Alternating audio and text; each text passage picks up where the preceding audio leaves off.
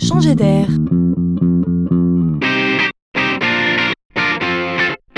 C'est la chronique de Laurent Collen.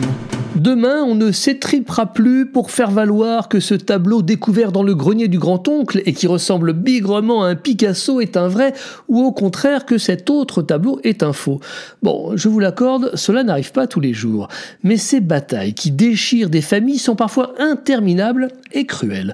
On imagine bien que les questions ne se limitent pas au choix du mur sur lequel on pourrait le clouer. Il en va du patrimoine. C'est donc toujours une affaire de gros sous. Et c'est donc à coup d'experts que les héritiers où les dénicheurs se battent. Entendons bien que le sujet peut se révéler délicat. Les experts parfois s'opposent, pas simple de distinguer le vrai du faux. Eh bien, cette époque est révolue. Le savoir, l'expérience, les yeux aiguisés vont être supplantés par l'intelligence artificielle.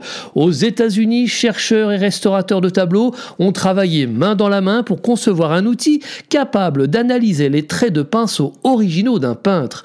En guise d'illustration, sachez que l'outil a déjà identifié 80 000 coups de pinceau sur 300 œuvres peintes par Picasso et Matisse.